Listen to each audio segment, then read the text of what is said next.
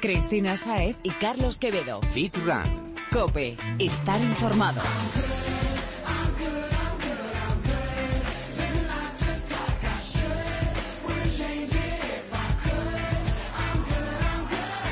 Muy buenas Fitrunner, gracias por escuchar Fitran Cope, tu programa de fitness, running y nutrición deportiva ha llegado para ayudarte a conseguir tu objetivo haciendo las cosas bien y con cabeza, porque así como decimos siempre y con la ayuda de los mejores expertos vas a conseguir sacar la mejor versión de ti mismo. Motivación Cris, otro pilar de este programa en el que no faltan nunca las buenas vibraciones. Ni los buenos amigos, ni la buena música. Así es, así que apunta a las redes sociales y vamos allá. Estamos en Twitter, arroba fitran-cope, en facebook.com barra fitrancope y también puedes escucharnos en Instagram somos fitran-es.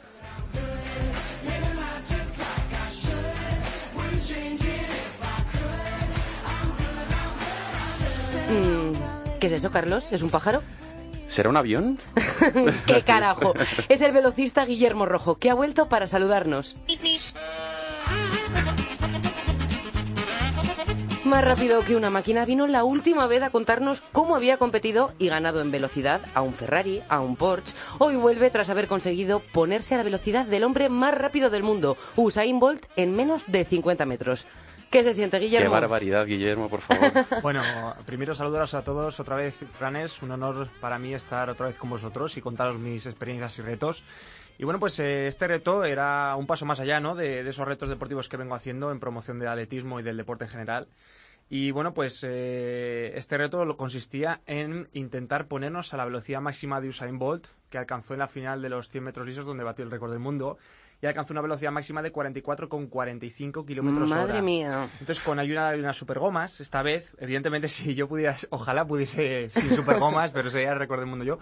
Pero la verdad es que mi objetivo era eh, ver qué se siente, qué siente una persona normal al correr a esa velocidad primero ver si podíamos llegar y contarle a los espectadores, contarle a la gente, acercar esas sensaciones, ¿no? ¿Qué se siente? ¿Qué siente una persona correr a, a, esa velocidad? ¿Y qué sintió Guillermo Rojo? Pues Guillermo Rojo al principio sintió mucho miedo porque, bueno, primero no sabíamos si íbamos a poder eh, alcanzar esa velocidad, ¿verdad? Y, bueno, pues eh, ese reto en concreto lleva asociada, pues, eh, unos mm, riesgos eh, importantes a nivel muscular, sobre todo porque, bueno, pues es ponerse mucho más allá del límite. Mi límite a lo mejor puede estar muy, muy cerca, cerca, de los 40 kilómetros por hora, 37, 38, 39 kilómetros por hora. Casi es. nada. Que ya es, pero eh, bueno, pues este era un paso más allá para intentar alcanzar esa velocidad máxima de Usain Bolt. Lo conseguimos, la verdad que fue absolutamente bueno. bestial y, y, bueno, pues eh, como ya digo, al principio mucho miedo porque no sabíamos si íbamos a conseguirlo o no, eh, aparte de los riesgos que, que, bueno, pues con eso conllevaba, ¿no? Riesgos musculares, sobre todo a nivel de isquiotibiales. Yo te voy a preguntar, es que no sentías como que se te iban a salir las piernas, porque so... esa velocidad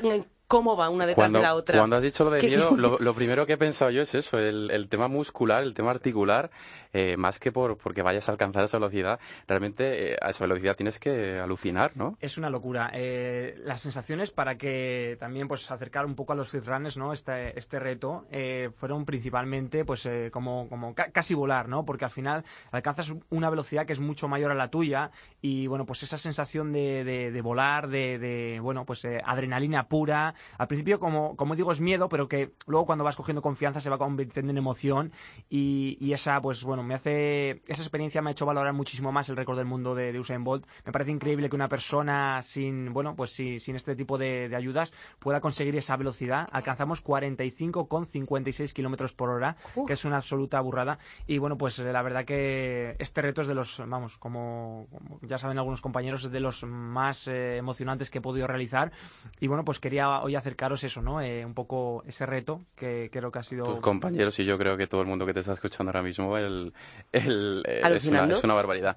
Oye, Guillermo, ¿y, ¿y, qué se te pasa por la cabeza para hacer este tipo de cosas, tío? Porque yo te conozco a ti y sé que eres un tío lanzado, pero... Pero, pero no pensábamos pero, que estuviese tan pero loco. Te has, lan te has lanzado demasiado. Pues sí, la verdad, y nunca mejor dicho, porque en este reto me he lanzado mucho con esas supergomas. Pero bueno, una, bueno, yo en este momento pienso que, que bueno, en este país el, el, atletismo y bueno, el deporte en general está un poco castigado, ¿no? Salen cada día más, eh, más casos de dopaje y bueno, pues eso mancha evidentemente mucho la, a nivel de, de, todos los deportes, ¿no? Sobre todo a los atletas que intentamos luchar por un deporte limpio y yo creo que, que bueno, pues que tenemos que luchar con iniciativas diferentes y nuevas eh, y crear, crear diferentes contenidos atractivos visualmente, ¿eh? para que, bueno, pues eh, las marcas, incluso los medios de comunicación se fijen en nosotros y con estas iniciativas promocionar el deporte, la actividad física, que yo creo que es la parte importante, ¿no? Que Total. porque con el deporte es una herramienta para nosotros muy muy interesante que puede transmitir unos valores muy positivos para la sociedad en general y los jóvenes en particular. Entonces, bueno, pues es una iniciativa para, para desarrollar esa parte, ¿no? Eh, una, eh, el atletismo de, un foco diferente y, bueno, pues también ponerme al límite, superarme cada día, que yo creo que, eh, bueno, pues es una de mis filosofías. Hiciste una entrevista, ¿no? Con, con en Telemadrid, ¿no? Con, con Fernando Timón y demás. Eso es, gran, gran, Fernando Timón, la verdad que me lo pasé muy bien con ellos y, bueno, pues era, era esa parte, ¿no? La que, la que quería contarles a los espectadores, bueno, pues acercarles ese, esa velocidad máxima que alcanzamos de 45,56 kilómetros por hora, que siente una persona normal, porque al final, aunque yo, yo sea atleta de alto rendimiento, pero soy una persona normal, eh, acercarle a una persona normal eh, un récord del mundo que es estratosférico, ¿no? Yo doy fe que le acabo de ver pecar como, como Dios manda, ¿no? Totalmente. El, cheat meal de, de, la semana. bueno, a ver, y cuéntanos, ¿cómo, ¿cómo has preparado este reto? Pues este reto lo he preparado con muchísima ilusión. La verdad que, que bueno, pues llevaba tiempo pensándolo hacer y bueno, pues eh, me dieron la oportunidad en Telemadrid de realizar este, este, este reto con ellos y poder acercar estas sensaciones a, a la gente, a los espectadores. Y bueno, pues este reto lo he preparado principalmente con bastante cuidado, porque sabía que tenía bastante riesgos a nivel muscular, a nivel articular, eh, a nivel tendinoso sobre todo, porque bueno, pues eh, son velocidades eh, bastante importantes y, el cuerpo no, no, está adaptado a ello, ¿no? ¿Hiciste alguna preparación específica de...? Sí, bueno, nosotros siempre hacemos fortalecimiento a nivel general, a nivel específico, etcétera, pero para este reto en concreto sí que estuve tres semanas antes preparando, bueno, pues los, la parte de los isquiotibiales bastante. estuvimos haciendo muchos ejercicios céntricos, sobre todo para preparar esa parte, porque, bueno, pues esos impactos, esa es una burrada las contracciones musculares a, a esa velocidad eh, son, son demasiado agresivas, ¿no? Incluso, eh, digamos que es prácticamente pliometría, eh, porque incluso los el tendón de Aquiles, ¿no? Al, hacer la fase de, apoyo y de, y de impulsión, prácticamente es ir flotando. Total. El tiempo de contacto es mínimo y, bueno, pues la verdad que sí que hemos tenido una preparación, una mini preparación en ese sentido para este reto y sobre todo por prevención de, lesiones. Qué guay. Oye, y cuéntanos, ¿cuál es el próximo reto que tiene Guillermo en mente? Me das miedo, yo creo que nos, a todos los que nos tenemos aquí ¿Qué es, ¿Qué es el próximo que Guillermo se quiere enfrentar? Tengo muchos retos en mente, pero principalmente tengo uno, y bueno, os lo voy a confesar aquí en Petit Comité a los Fitrunners y a, y a todos los que estáis aquí. Bueno, pues se me ha pasado por la cabeza intentar retar a Jesús Calleja. Es una persona que admiro mucho. Eh, bueno, pues como sabéis, es un aventurero de, montaña que se dedica a hacer desafíos y tiene una filosofía muy parecida a la mía, de desafiarse cada día, de superarse, de superar los límites de, cada uno. Y yo creo que, bueno, pues encajaría mucho el poder hacer un reto con él. Primero conocerle, porque es una persona que quiero conocer y, me encantaría conocerle. Y luego, pues eh, hacer un reto con él o varios retos. Primero a lo mejor en mi terreno y luego a lo mejor en su terreno, que, sería una. Seguro que aprenderíamos. primero, primero, se lo lleva a su terreno de la velocidad y que no le gana ni Dios y luego ya. Y luego, ya vemos el suyo, pero bueno, estoy ahí en las redes sociales que bueno animo a todo el mundo a que me a que me ayude a este reto. Tenemos eh, dos semanitas de, bueno no de, tiempo para poder eh, alcanzar el objetivo y ojalá que lo consigamos porque la verdad que, bueno sería un triunfo de todos, ¿no? Este reto en concreto es eh, para conseguir entre todos pues pues que este reto sea posible que este desafío sea posible. Bueno, pues vendrás a contárnoslo, ¿no? Por supuesto, en cuanto tenga noticias vendré a contároslo y a compartir ese reto con vosotros, que seguro que es espectacular. Aquí te esperamos con, con ansias. Y con los brazos abiertos, como siempre. Muchísimas gracias, de verdad. Buena tarde.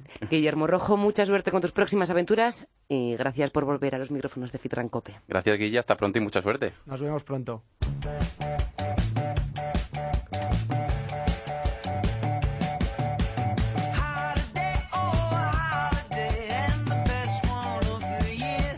Y vamos con otro de los temas de esta semana. Algo que, por cierto, Chris, eh, es algo que necesitamos saber.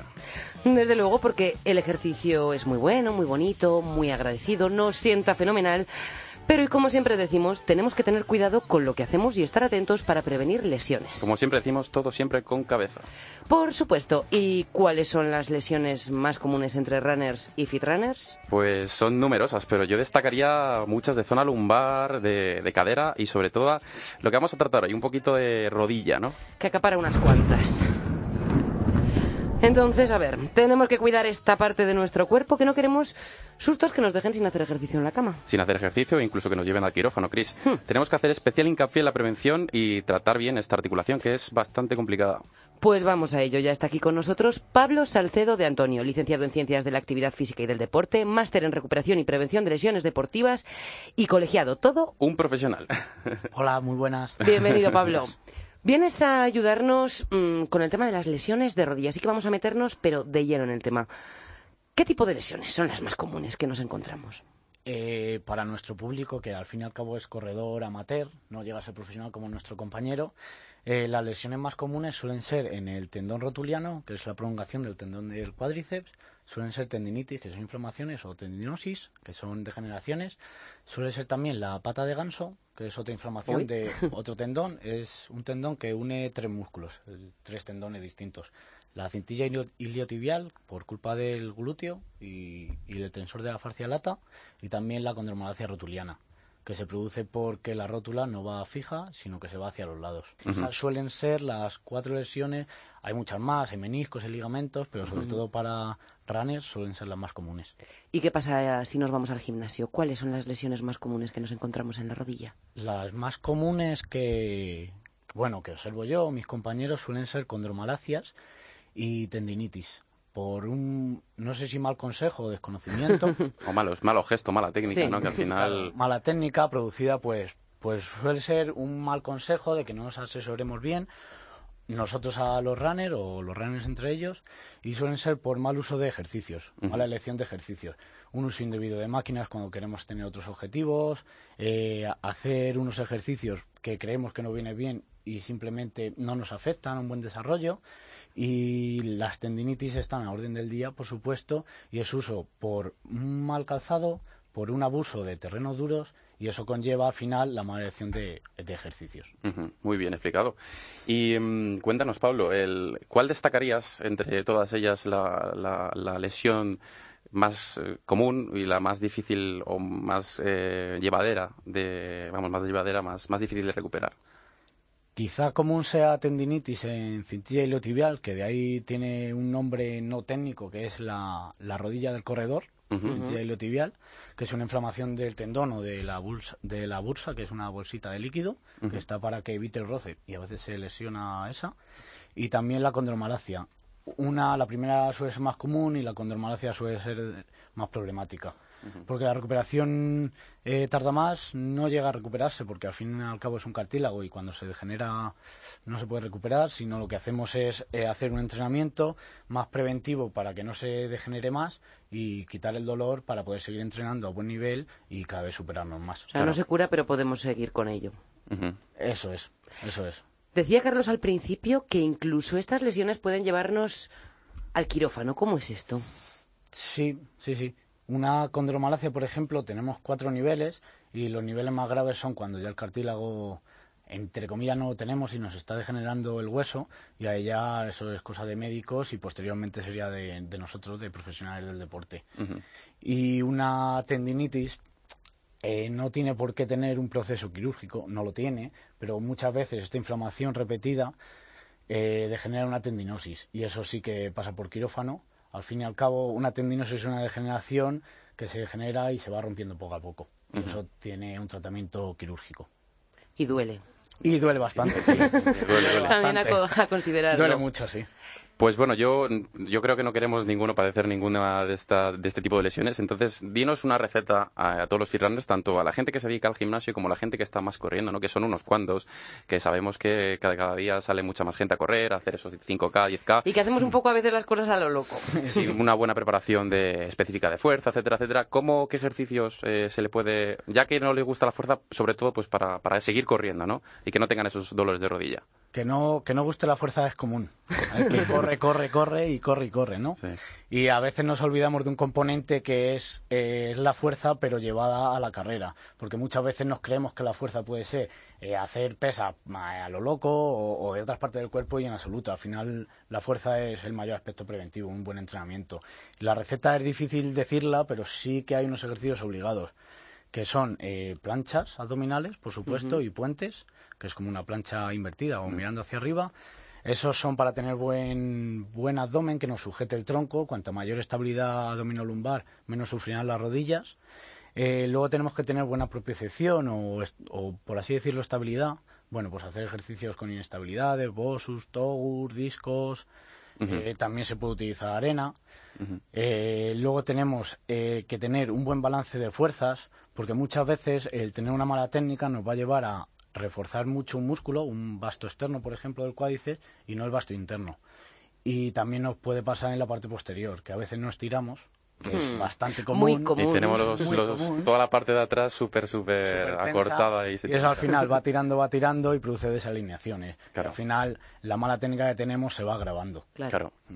Eh, ¿Qué ejercicios son los más, los más dañinos si nos fijamos en una mm. persona que está en el gimnasio, mm. porque corriendo ya hemos dicho que es por, por mala práctica, más bien, pero ¿y en el gimnasio cuáles son los ejercicios que más daño nos hacen? Eh, los que más se ven que son malos, malos, malos, es la silla de extensión de cuádriceps, que se utiliza mucho cuando deberíamos hacer mucha más sentadilla. Al final nosotros cuando corremos estamos apoyando el pie. Entonces no debemos hacer un ejercicio que no apoyemos el pie. Hombre, yo creo que la silla esta de la que comentas, si, si trabajamos en otros rangos de, la articulación, puede ser incluso buena para todo el refuerzo de basto interno y todo esto, ¿no? Sí, sí, tiene sus, sus aspectos positivos. Claro. Lo que pasa que es la mala práctica de ese ejercicio. Claro. En absoluto eh, la puedo prohibir, pero sí que digo que hay que utilizarla de, de, buena manera. Y luego otro ejercicio que habéis hablado en, en otros programas en anteriores, que es la pliometría, que es muy buena, excepto cuando tenemos pues bueno, pues mala técnica.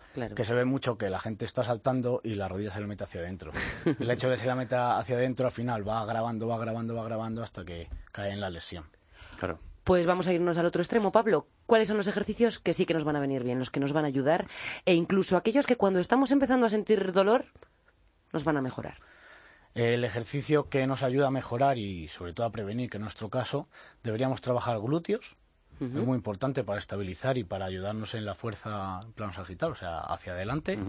Eh, glúteos, eh, estirar bien la parte posterior, eh, trabajar los cuádriceps en sentadilla o, zancada y también la pliometría es importante siempre y cuando se haga, se haga bien, claro.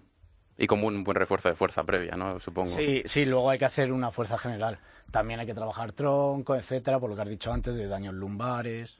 Al final, un daño lumbar nos puede llevar a una técnica mala de ejercicios en cuanto queremos trabajar la rodilla, la parte de, esa articulación. ¿Y de cuánto de cuánto tiempo estamos hablando de una persona que, pues eso, no está escuchando ahora y dice, bueno, tengo molestias en la rodilla? Realmente no vas a ver dónde es, eh, no. vas a ver hacia dónde, solo te va, te va a indicar pues la zona, pero dice, estoy escuchando y quiero saber eh, cuánto tiempo, de cuánto tiempo estamos hablando para que yo vuelva otra vez a correr, si estos ejercicios me van a venir bien para, pues, eh, yo qué sé, dos tres semanitas poder volver otra vez a trotar, etcétera, etcétera?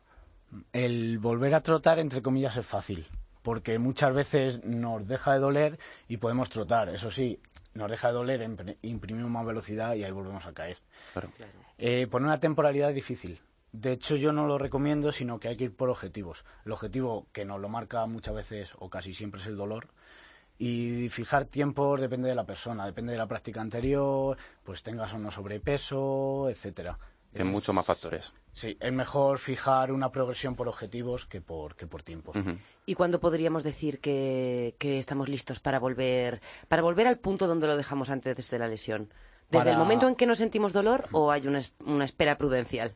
El, el, dolor es determinante, por supuesto, y sobre todo que veamos que la técnica se hace bien. Es decir, que pues que la flexión de rodilla es buena, llega a los máximos grados, 120, que vaya recta la pierna, que no, que no nos baile la rodilla, que no sea que, que tengamos equilibrio, eh, rodilla y cadera que siempre vaya recta. Y al final tenemos que fijarnos siempre que sea una buena técnica y que no haya dolor, por supuesto y en principio podríamos decir que deberíamos seguir desarrollando la fuerza para poder ir hacia adelante. Esos dos aspectos son determinantes. Y ponernos en manos de un buen profesional de ejercicio físico. Hombre, espero, para tener una buena redactación y volver a correr eh, Lo, antes posible, ¿no? Bueno, estamos llegando ya al final, Pablo, y no dejamos que nadie pase por los micrófonos de Fitran Copes y darnos un consejo. ¿Qué nos dices? ¿Qué quieres que recuerde los Fitrunners sobre, sobre ti? Pues yo pienso que que nunca hay que bajar los brazos, que una lesión al final es un bache pequeño, que nos puede llevar semanas o meses, pero no nos va a llevar mucho más y al final una carrera deportiva, amateur o profesional, son de años. No perder nunca la ilusión, que, que, al fin y al cabo no hay nada mejor que hacer lo que nos apasiona, en este caso es correr para todos nuestros fit y nunca bajar los brazos, que siempre hay un mañana y mañana podemos ir a mejor. Pues Pablo Salcedo de Antonio, con eso nos quedamos. Un consejo grandísimo. Muchísimas gracias por compartir con nosotros este rato cargado de consejos. Muchas hasta, gracias. Pronto, hasta pronto, Pablo, y muchas gracias por estar aquí y con nosotros en Cope. Gracias a vosotros. Cristina Saez y Carlos Quevedo. Fit Run. Cope. Estar informado.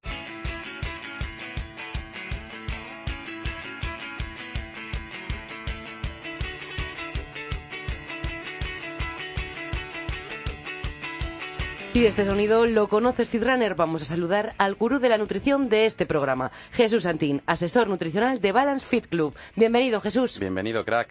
Buenas tardes, chicos. Bueno, la semana pasada hablamos de los azúcares de la leche, hace no mucho de los que contenía la fruta. Encontramos azúcar en muchos alimentos y por regla general, independientemente de que nos gusten más o menos su sabor, sabemos que no es bueno y preferimos evitarlo. Engorda. Y oye, ¿qué digo yo? ¿Por qué? Cris está, está llorando, ¿eh? O sea, ¿por qué? Me gusta el dulce. Pues mira, gran causa de los problemas nutricionales y de los problemas de obesidad que, se presentan ahora son fundamentalmente por los azúcares. Siempre se había tildado a las grasas de ser el, mayor problema, pero muchos de los estudios que están saliendo ahora mismo a la luz y que veníamos comentando a la gente que llevamos en el mundo del deporte muchos años y en los que la nutrición juega un papel muy importante, eh, que son los azúcares problemáticos. Es una cuestión de, funcionamiento del cuerpo, es muy sencillo. Imaginemos los azúcares dentro de los hidratos de carbono como una fuente de energía instantánea, mientras que a lo mejor pues un boniato, una patata, un arroz que muchas veces hemos comentado tiene una liberación sostenida en el organismo, es una energía que se, que se va aportando lentamente. Eso es lo que conocemos eh, o está relacionado con el índice glucémico del, del carbohidrato. ¿Qué significa esto?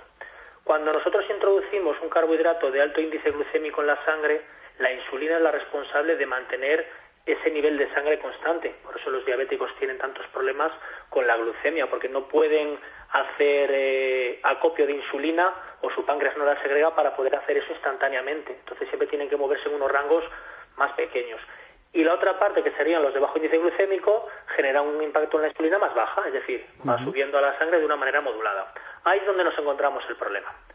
si nosotros nos encontramos en la sangre un nivel muy alto de azúcar, tenemos que eliminarlo. Pero ¿dónde llevamos ese azúcar?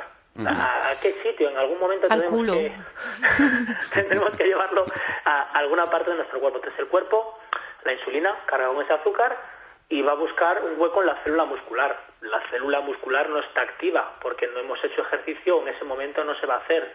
Con lo cual, ¿qué hace? Automáticamente lo lleva al tejido adiposo, al adipocito, y ese siempre está receptivo a recibir ese previo a grasa, porque ese azúcar que nosotros no metabolizamos como energía, lo vamos a transformar en grasa. Por eso siempre hablamos en los programas que hemos eh, comentado muchas veces, perientrenamiento, todo en torno al entrenamiento, de introducir ahí los azúcares, porque ahí siempre que la insulina lleve ese azúcar, el cuerpo lo va, lo va a metabolizar en algo productivo. Claro, y al final vamos a tener más energía para, para entrenar. Claro, y vamos a, no poner a funcionar el mecanismo de, de generación de grasa. Y no se va a convertir en lorcilla. Se me ha quedado clarísimo. Más fácil imposible. Lo único que no nos entra es eh, hambre, ¿no? Ese ansia de azúcar. A mí, por lo menos, antes de entrenar o después no me entra No, es que cuando te entras por la noche. A mí me entra, por, la, noche. por la noche y después de comer. Claro, normalmente a mucha gente le entra por la noche porque no come lo suficiente durante el día. Entonces, el cerebro, en el fondo, es, digamos, la unidad fundamental para el cuerpo. Es el que controla todo y es el que, el que gestiona. Si hay poco, tiene que ser para mí, porque yo soy el que hago que todo funcione. Entonces, el cerebro, si no, no ha obtenido el nivel de glucosa necesario durante el día por el desgaste al que le sometemos, va a mandarte esa señal de necesito carbohidratos. Necesito carbohidratos. no te va a decir, Carlos, dame un plato de pasta que tardo cinco horas en digerirlo. No, no, dame azúcar, Carlos. dame, filipinos, Carlos. Claro, dame algo dulce que yo segregar esas endorfinas que tan feliz te van a dejar cuando me lo suministres. y duermo que alucina. Claro, los carbohidratos son inductores también del sueño, eso lo sabéis. Y la gente que cena siempre carbohidratos duerme mucho mejor. Bueno, y esto que decía Chris al principio de que lo encontramos en muchos alimentos, eh, bueno, ya hemos hablado por activa y pasiva de la fructosa en la fruta, lactosa en, en leche. ¿Hay alguna otra trampa, Jesús? Danos, danos alguna ¿Algún susto pues, más? muchísimos, muchísimos azúcares escondidos en los alimentos light. seguro que son los ricos. En los light, en los light, esto quiero que hables de los light. Por ejemplo, a ver, eh, siempre hemos dicho muchas veces que en el fondo la industria alimenticia no deja de ser un mercado. Y para la gente que no conoce realmente lo que está comprando, eh, el poner light parece que soluciona el problema. Ojito, hay que tener muy en cuenta eh, qué es lo que hay detrás de ese light. Yo siempre digo de broma que todo lo que está bueno o tiene azúcar o tiene grasa. Entonces, es algo que por suerte a día de hoy, aunque no sea la opción más saludable, lo dulce lo podemos sustituir por algo edulcorado. Pero la grasa todavía no han inventado muchas cosas que sepan como la grasa sin que, sin que no sean grasa en sí. Esto lo hemos hablado un montón de veces, ¿no? Y, yo creo que da hasta para un programa, pero todo el tema de los edulcorantes deberíamos hablar porque, bueno, hay estudios que, que dicen que el tema de la stevia y Tema para la semana que viene. Eh, bueno, pero se lo digo a Jesús, todo el tema de que... no vamos a adelantar nada para no quitarle a Cristina esa idea, pero sí, daría Bueno, ¿sabes, sabes por dónde voy, ¿no? Sí, sí, sí, sé a lo que te refieres, ya sé por dónde quieres, por dónde quieres sacarlo. Pues eso, eso da para un programa entero. Bueno, pues lo que os comentaba, pues por ejemplo, eh, los tan manidos yogures 0%, eh, materia grasa, sí. Ojito, hay algunas marcas que hacen un 0% materia grasa y si miramos los hidratos de carbono, pues podemos ver que tienen 3, 4 gramos por cada 100, eh, mililitros de yogur, que es lo habitual, es decir, es un yogur desnatado. Pero luego hay otras marcas que ponen un 0% de materia grasa y son yogures de chocolate. Y uno dice, uff, esto tiene que estar muy logrado.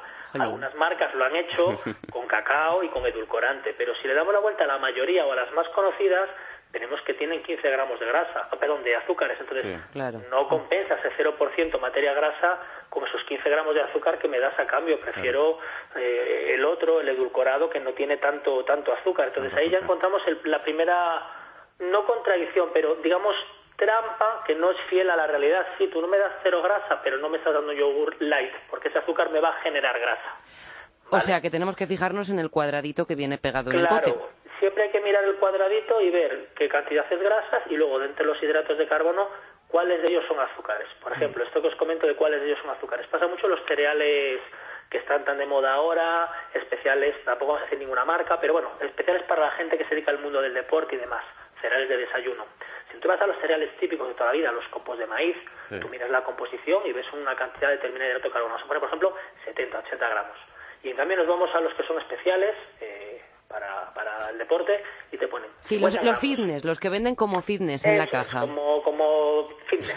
eh, sin irnos a la marca, evidentemente. A los que se denominan fitness, que todo el mundo entendemos. Todo el mundo sabe Tú ves 50 gramos de carbono y dices, vaya, me quedo con esto, son casi 30 gramos menos.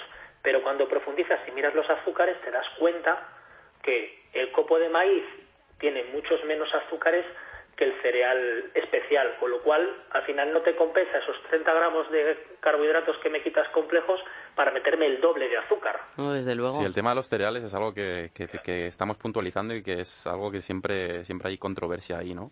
Además, si te fijas, es que saben muy dulces, están bañados en azúcar. Sí. Total, totalmente.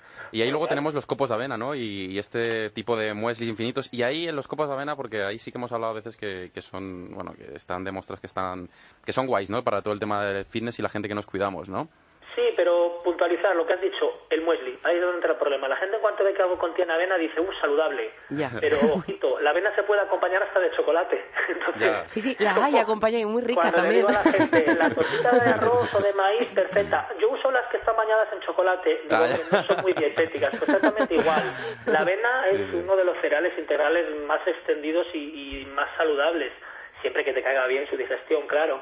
Pero si le empezamos a acompañar de frutas secas, de lo que serían frutos secos, empezamos a aumentar su contenido calórico. Entonces, que no se nos escape que eso cuenta y si miramos azúcares o miramos grasas lo estamos incrementando. La granola que está muy de moda ahora, que parece que es integral, pero al final no deja de ser una miel mezclada y en el fondo todo tiene su cabida, nunca demonicemos nada, pero tengamos en cuenta que tiene esa aporte de azúcares, ese aporte de grasa a la hora de compatibilizarlo en nuestro plan nutricional. Oye, y ahora que dices todo esto de los sabores y estábamos hablando de avena, las avenas de sabores que están ahora tan de moda, que hacemos tortitas de chocolate, de brownie, de nata, de donut, eh, las hay de todos los... ¿Qué pasa con esta harina? ¿También tiene azúcares? tenemos un poquito de todo. Las buenas marcas han intentado buscar, eh, o las más dietéticas, eh, saborizantes que no aporten calorías, incluso algunas marcas aportan proteína de suero, de las que muchas veces hemos hablado en el programa, para darle ese sabor. Y otras marcas sí que es verdad que les están metiendo azúcar para darles el sabor. Entonces habría que buscar dentro de la composición lo de siempre, hidratos de carbono, pero de los cuales azúcares los mínimos. O sea, que mirar todos los, todos los productos light y, mirar, absolutamente todo para que no nos la cuelen, ¿no? Y si, está rico, y si está rico, ojo.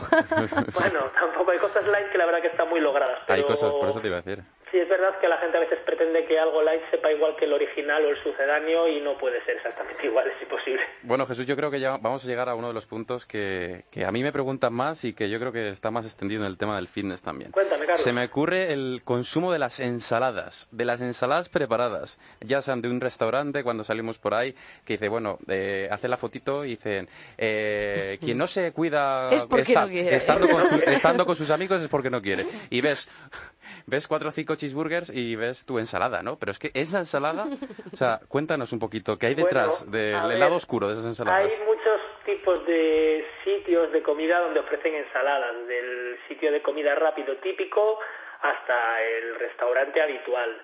El problema de la ensalada en sí, pues la verdura, como todo el mundo sabe, no aporta nada más que agua, fibra y un nivel de carbohidratos fibrosos que no generan impacto en la insulina. El problema es ¿Con qué se acompaña esa ensalada? Ahí es donde ya entra el problema. Muchas veces las ensaladas César que encontramos, sí, claro, pero tienen ese, ese aliño César que precisamente es el que estropea la ensalada o el que deja de, convertirla en un plato light o ese pollo rebozado, que claro, ese rebozado evidentemente tiene muchas calorías. Al final, esas pequeñas cosas desvirtúan por completo la ensalada o vienen muy bañadas en aceite o sí que es verdad que en algunos eh, sitios de comida rápida si te paras a mirar las calorías de la ensalada, se disparan.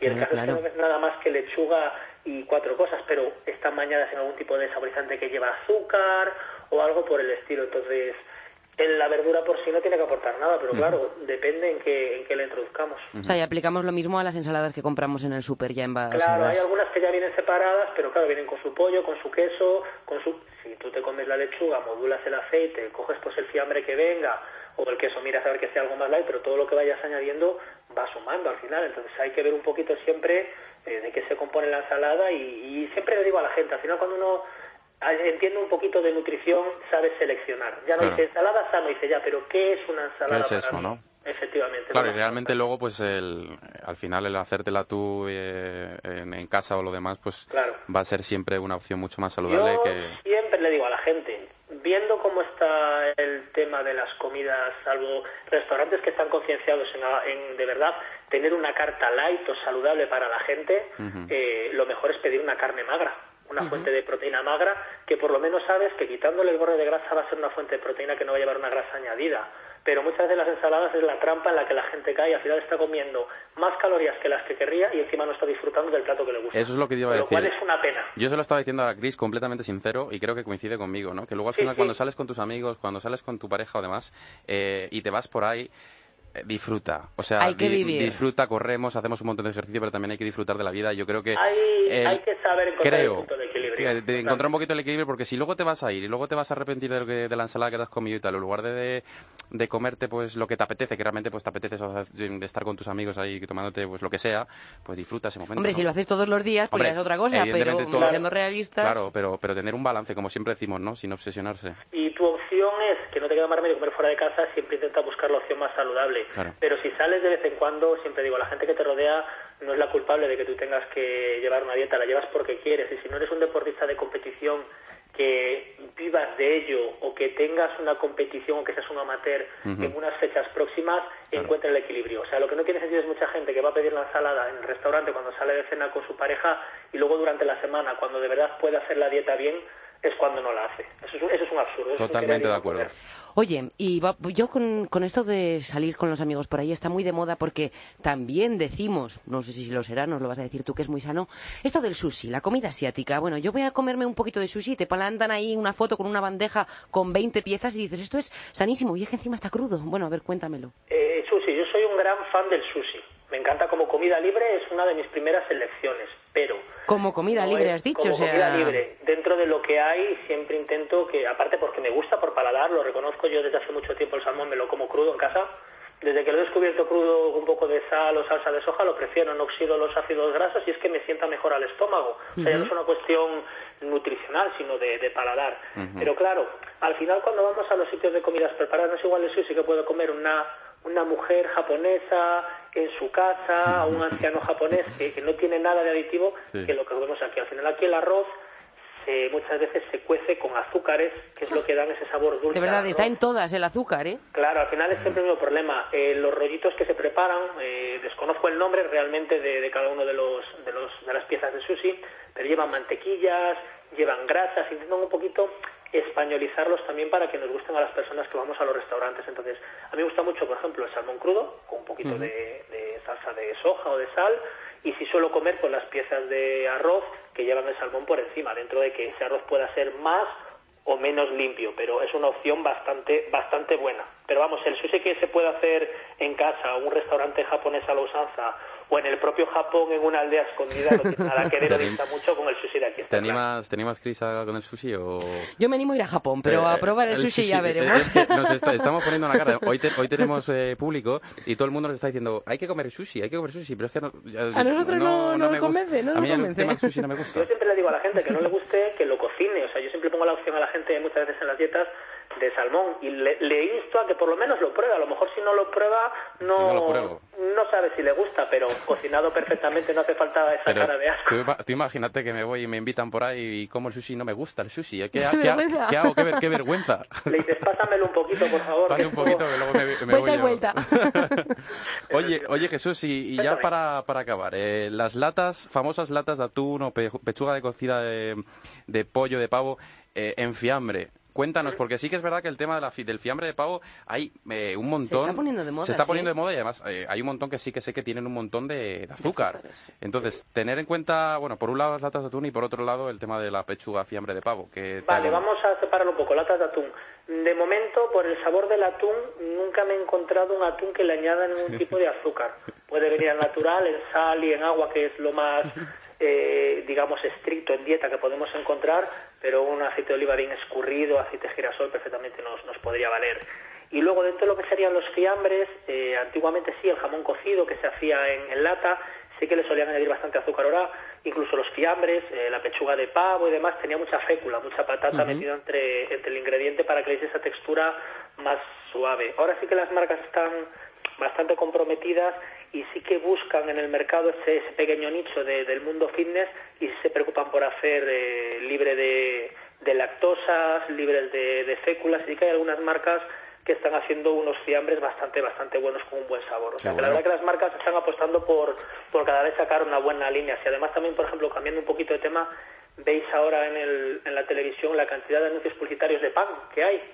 Cuando antiguamente el pan ni se veía y ahora cada marca lo que apuesta es por, por ser el pan más sano, el más saludable que el anterior y el mejor. O sea, que las marcas están dando cuenta que nos están dando cuenta un poco por el eh, bolsillo, ¿no? Porque tienen muchas multas millonarias por la cantidad de azúcar que metían en sus productos. Está llegando con mucha fuerza el, el, querer cuidarse y las marcas saben que, que la gente que se cuida no reparan comprar algo bueno siempre que sea bueno para su salud. Y están apostando por hacer buenos productos. Se apuesta por la salud, eso está claro. Se apuesta por la calidad, aunque sea un precio más caro, pero la gente que comemos bien lo valoramos mucho.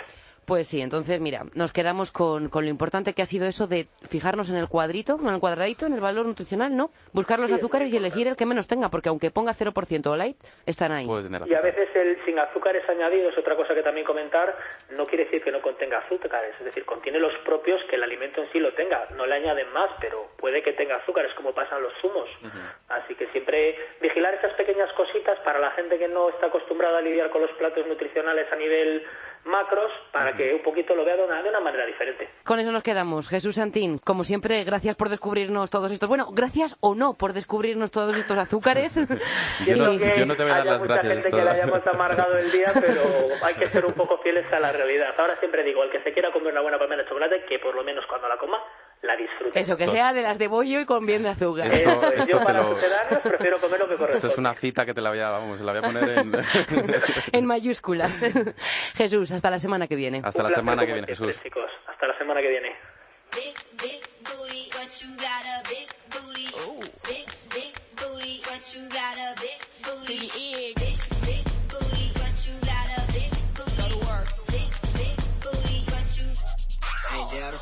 La siguiente invitada ya ha pasado antes por los micrófonos de Cope. Lo hizo hace ya casi un año para hablarnos de la Spartan Race y hoy está aquí para tratar otro proyectazo, el suyo. Qué intriga, Cris.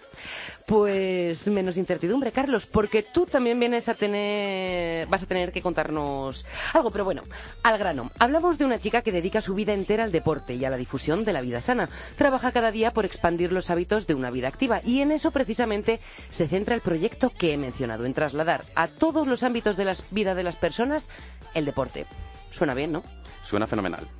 Pues vamos a saludarla y que nos cuente ella misma en qué consiste esta idea. Y luego nos cuentas tú qué papel tienes en todo esto, que también tienes por ahí metido el piececillo. También, Cris, luego contamos algo.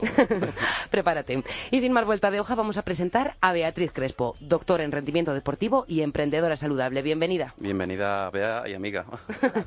Encantada, un placer. Estás aquí, como decíamos, para hablarnos del nuevo proyecto en el que has embarcado. Y digo nuevo porque, Beatriz, tú no paras. Así que cuéntanos, Freedom and Flow Company, ¿en qué consiste?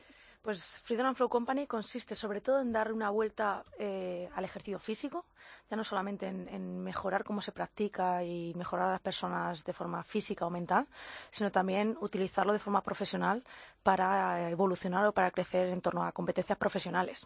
O sea, estamos hablando de llevar el deporte a las empresas. Sí, estamos hablando de servir de de unión, no solamente en empresas, eh, poner en contacto profesionales, poner en contacto instituciones, organismos, eh, compañías que quieran innovar en ejercicio físico y salud eh, en el futuro. Estamos total, en Freedom and Company estamos totalmente convencidos que, que en el año 2025 todas las empresas tendrán un departamento de, rendimiento profesional que apuesten por el ejercicio físico y la salud para desarrollar competencias profesionales. Es una realidad. Ay, por favor, jefe, ¿estás escuchando esto? para ver si tomamos, a ver si tomamos nota. habláis, habláis porque le estaba echando un ojillo a la página de, Freedom and Flow Company que de que el objetivo es sacar tu mejor versión. ¿Cuál es esa? Pues mira, eh, básicamente tu mejor versión es aquella en la que, o aquella sensación, aquel eh, estado en el que tú sientes que, sacas adelante tu máximo potencial, no solamente desde el punto de vista físico o mental, sino también en tus actividades de la vida diaria y, por supuesto, también en tu rendimiento profesional, que muchas veces se nos olvida. Yo creo que cuando se alinean todas esas partes eh, es cuando realmente obtenemos nuestra mejor versión. ¿Y cómo nos ayuda el deporte en todo esto? Porque estamos hablando de palabras mayores de incluso nuestro rendimiento a nivel profesional. Sí, por supuesto. Mira, eh, hay una evidencia científica y, también médica de cómo el deporte eh, impacta eh, en nuestra salud. Esto es, está claro, ¿no? Pero además, cuando nosotros trabajamos, tú piensas que, toda, toda empresa es, un equipo y que luego además cuando nosotros queremos desarrollar nuestra mejor versión, eh, el deporte nos aporta no solamente valores, que ya también están muy tratados, están también muy trillados, el deporte y los valores, ¿no? Eh, también nuestro rendimiento físico. A día de hoy, como puedes comprobar en, la sociedad, lo podemos comprobar todos, la era healthy ha llegado a nosotros y, y ha llegado de una forma muy natural también porque las personas eh, están encontrando, eh, cada vez que se ponen las zapas para salir a correr, cada vez que, se encuentran con otra persona aquí en el retiro, por ejemplo, cada vez que se encuentran con otra persona para que están haciendo lo mismo que ellos, pues al final lo que hace es que impacta, impacta no solamente a nivel físico, a nivel mental, sino, sino en, ese, en ese sentimiento de potenciar cada día más eh, tu día a día o, tu actividad dentro de tu área profesional, que, que también impacta en eso, por supuesto. trabajo. Sí, y además que, exige mucha planificación y buena organización, ¿no? Que son, que son cosas que también nos van... Que se pueden extrapolar también al día a día del trabajo. Yo creo, sinceramente, que, para obtener la mejor versión tenemos que entrenar para ello. O sea, ya no es una planificación a largo plazo, yo creo que es, eh, que es necesario eh, entrenar eh, con un propósito. Es decir, con el propósito de, mejorar cada día, de, no solamente salir sin control o, salir a hacer muchos kilómetros, sino decir, oye, vamos a, vamos a intentar eh, conseguir mejoras y, sobre todo, entender que esas mejoras van a repercutir en nuestro día a día profesional también, por supuesto. Bueno, y te has rodeado de un equipazo. Como decía, Carlos tiene algo que ver en esto y, es uno de los grandes profesionales que, que te acompaña. Yo quería preguntar ¿Qué criterio seguiste al elegirle? Y tranquila porque le tapamos los oídos, ¿no? Pero ¿qué, qué es lo que distingue, lo que caracteriza a, la gente de tu equipo? Pues mira, sobre todo lo que caracteriza a la gente de mi equipo es tener pasión o sentir pasión por las personas. es, es algo que, puedo destacar en cada uno de ellos. Aparte de tener unas ganas inmensas por, por seguir creciendo a nivel profesional, eh, sumando a, a, muchos profesionales de otros ámbitos diferentes a lo que tiene que ver el ejercicio físico y la salud. Digamos que nosotros, en nuestro equipo, no solamente trabajamos profesionales de ejercicio físico y la salud de la talla de, de Carlos, ¿no? También tenemos expertos en, comunicación, en tecnologías, tenemos un área médica, eh, hay un área de formación. Digamos que nosotros apostamos sobre todo, bueno, nosotros, en, realidad es que es una realidad latente la población. Tenemos que sumar sinergias para, para llevar pues, los grandes beneficios que tiene el ejercicio físico a todos los niveles en la población, no solamente la parte de diversión o la parte de ocio. ¿Y tú cómo te tomas todo esto? Pues yo me lo tomo, mira, yo, eh, yo voy poquito a trabajar todavía eh, eh, semanalmente, pero cada día que llego es como un flash nuevo de, nueva información, de nuevos retos, de nuevas, de nuevas maneras de innovar. Entonces, los primeros 15 minutos yo me, noto como, ¿dónde estoy? A partir del minuto 16, digo, esto me flipa, me flipa, porque realmente es, bueno, compartimos todo el equipo de Freedom lo que dice Bea, ¿no? Una pasión espectacular, primero por la actividad física y segundo por las personas eh, movilizamos personas, es lo que llevamos haciendo. Eh, bueno, es una empresa que, es una startup, todavía estamos, estamos creciendo, estamos, seguimos sumando cada día, pero, pero podemos decir que, que, hemos sumado, sumamos eh, a día de hoy y movemos a, personas y la verdad que es un sentimiento que, que se va generando y que tiene un impacto en el futuro real, porque, porque esto es real, que va a ser espectacular. Bueno, pues ahora tenéis que contarnos la práctica, la, la parte práctica. ¿Cómo, ¿Cómo empieza a desarrollarse uno de estos proyectos que he visto también en la página web de la empresa, que son 66 días? Sí, efectivamente. Mira, eh, te voy a contestar primero a lo primero. ¿Cómo sale un proyecto así? Yo creo que se van haciendo, no es un día que de pronto te pones a pensar y dices, voy a generar una empresa. No, no. Yo creo que es un proceso en el que se va aprendiendo de muchos profesionales. Eh, yo trabajé mucho tiempo en el Hospital de Parapléjico de Toledo también, entonces tenía súper claro que cómo el deporte puede generar independencia a las personas. A partir de ahí, lógicamente, me veo inmersa, eh, ya en mi ámbito profesional, me veo inmersa en, una sociedad que realmente está apostando de lleno, queramos o no, por, la salud, por, practicar ejercicio físico y disfrutan. La realidad es que todo el mundo disfrutamos mucho. Está siendo una revolución lo de los últimos años. Entonces, lo único que hemos hecho es dar un paso más, profesionalizarlo, eh, como hemos dicho, eh, unir fuerzas con diferentes ámbitos y a partir de ahí, eh, pues no solamente liderar o pretendemos liderar la innovación en ejercicio físico y salud, sino servir en esa unión y, por supuesto, implementarlo a la hora de entrenar personas. Es decir, ¿por qué 66 días? Nosotros tenemos uno de nuestros proyectos, se llama Healthy Box 66, en el que podemos participar en ese proyecto desde para una persona como hasta grupos de máximo 10 personas, en el que no solamente tenemos entrenamientos presenciales, dos días a la semana, sino también tenemos un seguimiento eh, durante esos 66 días de cuál va siendo nuestra evolución eh, también en el ámbito de competencias profesionales. O sea, a todos los niveles. Sí, sí.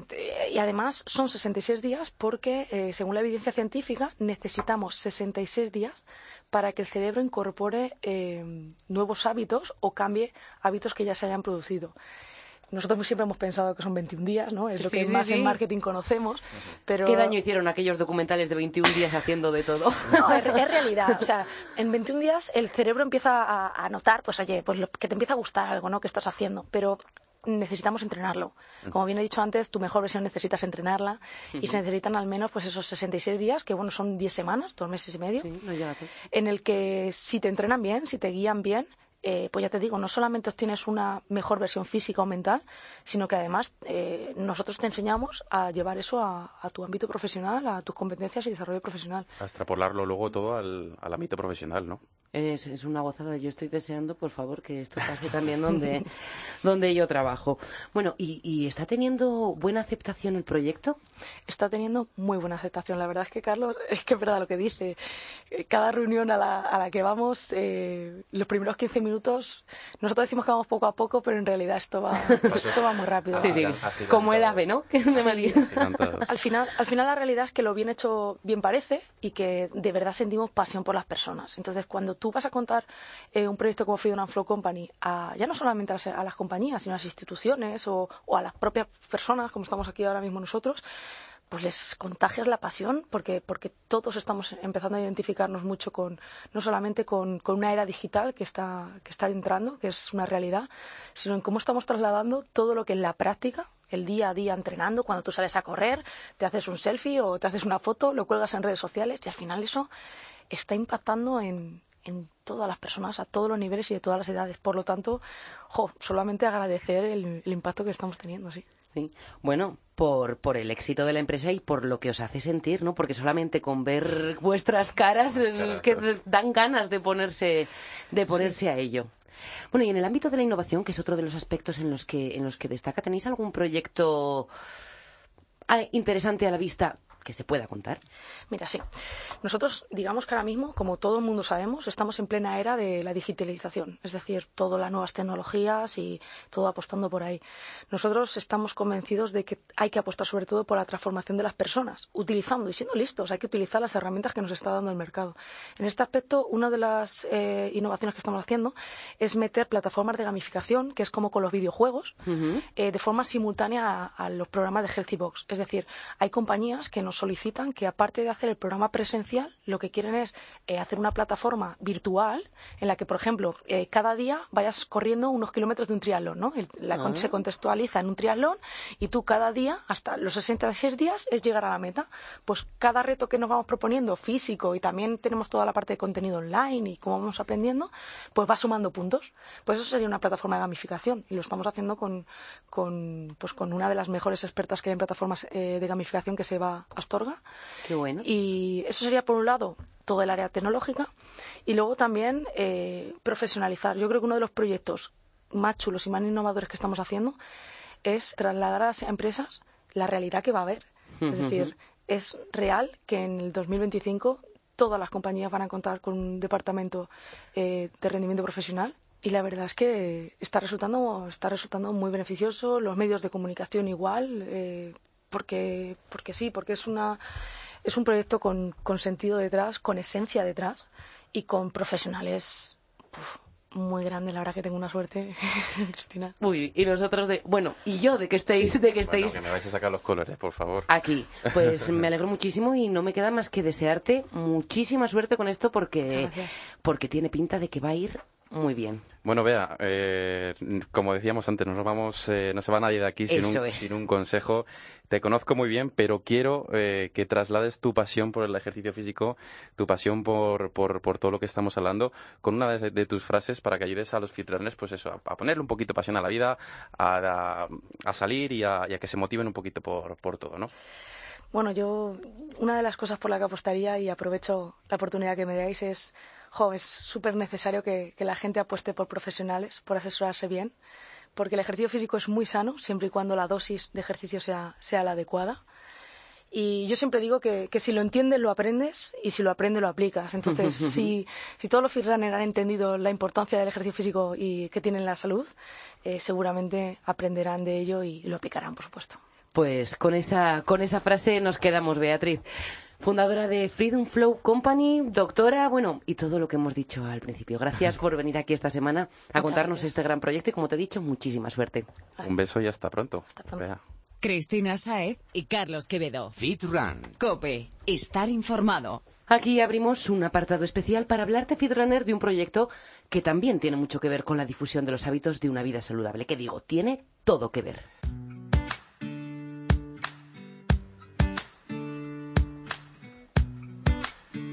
Bueno, es una campaña que se está desarrollando por la iniciativa y colaboración de todos los profesionales de educación física en España y que está enfocada a los más peques. Algo fundamental porque los niños son el futuro. Hemos hablado con un gran colaborador del programa que está teniendo mucho que ver con esta campaña, el profesor, licenciado y vocal del Colegio de Profesionales José Miguel del Castillo. Él nos ha explicado en qué consiste esta iniciativa que pretende, como decíamos, promover el deporte entre nuestros pequeños. Cada uno se debe subir un vídeo de 15 segundos aproximadamente con una habilidad deportiva. Y a partir de ahí lo que debe hacer es retar a un amigo, compañero, pareja o al que bien le, eh, le, pille más cerca. De esa manera se hace viral y se intenta llegar a toda la sociedad. Nosotros ya estamos preparando nuestro vídeo para sumarnos a la campaña. ¿Te apuntas, Fitrunner? Nadie puede faltar, los de dentro y los de fuera del deporte. Todo es poco para una acción como esta, como nos ha contado Josemi. Nos ha contestado la reina Sofía eh, apoyándola totalmente con una carta que tenemos, eh, aparte deportistas de élite como el tenista Juan Carlos Ferrero, número uno del mundo, el número uno de, de pádel, eh, David Meca, campeón del mundo de natación, Fernando Romay de baloncesto, bueno, hay medallistas olímpicos, chicas de jabalina, de muchísimas especialidades. Personas que entienden la necesidad de difundir los hábitos saludables y, como decimos siempre, la actividad física es fundamental para estar sanos por dentro y por fuera. Y además nos hace falta, porque los datos, como decía Josemi, son alarmantes. Que España es el segundo país de Europa en obesidad infantil, con un 44%. Si no cambiamos nada para el 2050 habrá un 70% y bueno, es una lacra que hay que cuidar porque incluso se está, está demostrado que un euro de inversión en actividad física y deporte eh, genera un ahorro en costes sanitarios de hasta 5, incluso 7 euros. Es una barbaridad. Una pasada. Primero, lo de la salud. Y también el ahorro para el Estado, para nuestros bolsillos, que me está viniendo a la cabeza la frase esa de Montoro de que Hacienda somos todos. En definitiva, que te sumes a la campaña Fitrunner, que entre todos podemos llegar a más gente. Y el motivo es importante, Fitrunner, así que saca tu móvil, graba esos 15 segunditos, no te costará nada y puedes ayudar a muchos. Muchísimo, y como decía Carlos, nosotros ya nos hemos sumado. Desde hoy puedes ver nuestro vídeo en la web del programa y en las redes sociales. Y no te olvides de compartir el tuyo con nosotros.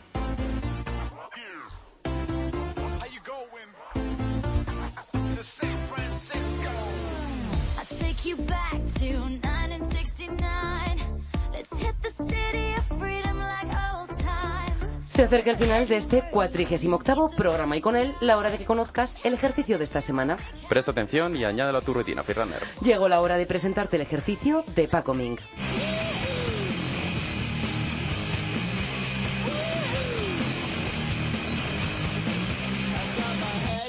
Nuestro amigo, el instructor del Body Factory Gran Vía, nos ha dejado un vídeo como cada semana en el que nos explica un ejercicio y además te anima a que lo añadas a tu rutina. Ideas nuevas que encontrarás a partir de mañana jueves en la página web del programa dentro de cope.es y también en nuestras redes sociales.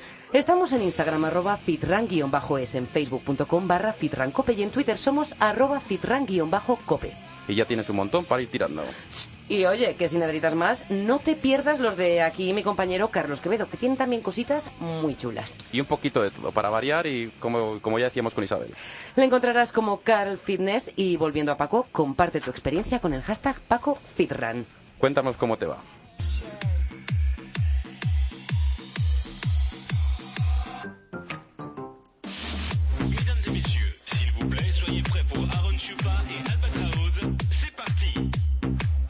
Pues ahora sí, tenemos que despedirnos, Fitrunner. Gracias por, por estar ahí haciéndonos compañías y hasta la semana que viene con mucho más.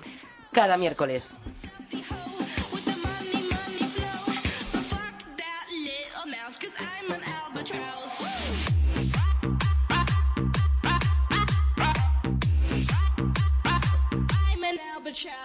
Por cierto, si quieres escuchar esta y las demás canciones que suenan en el podcast, sigue nuestras listas de Spotify. Somos fitran-music. Y tenemos marcha para rato. Chris, hasta la próxima. Cuídese, señor Quevedo.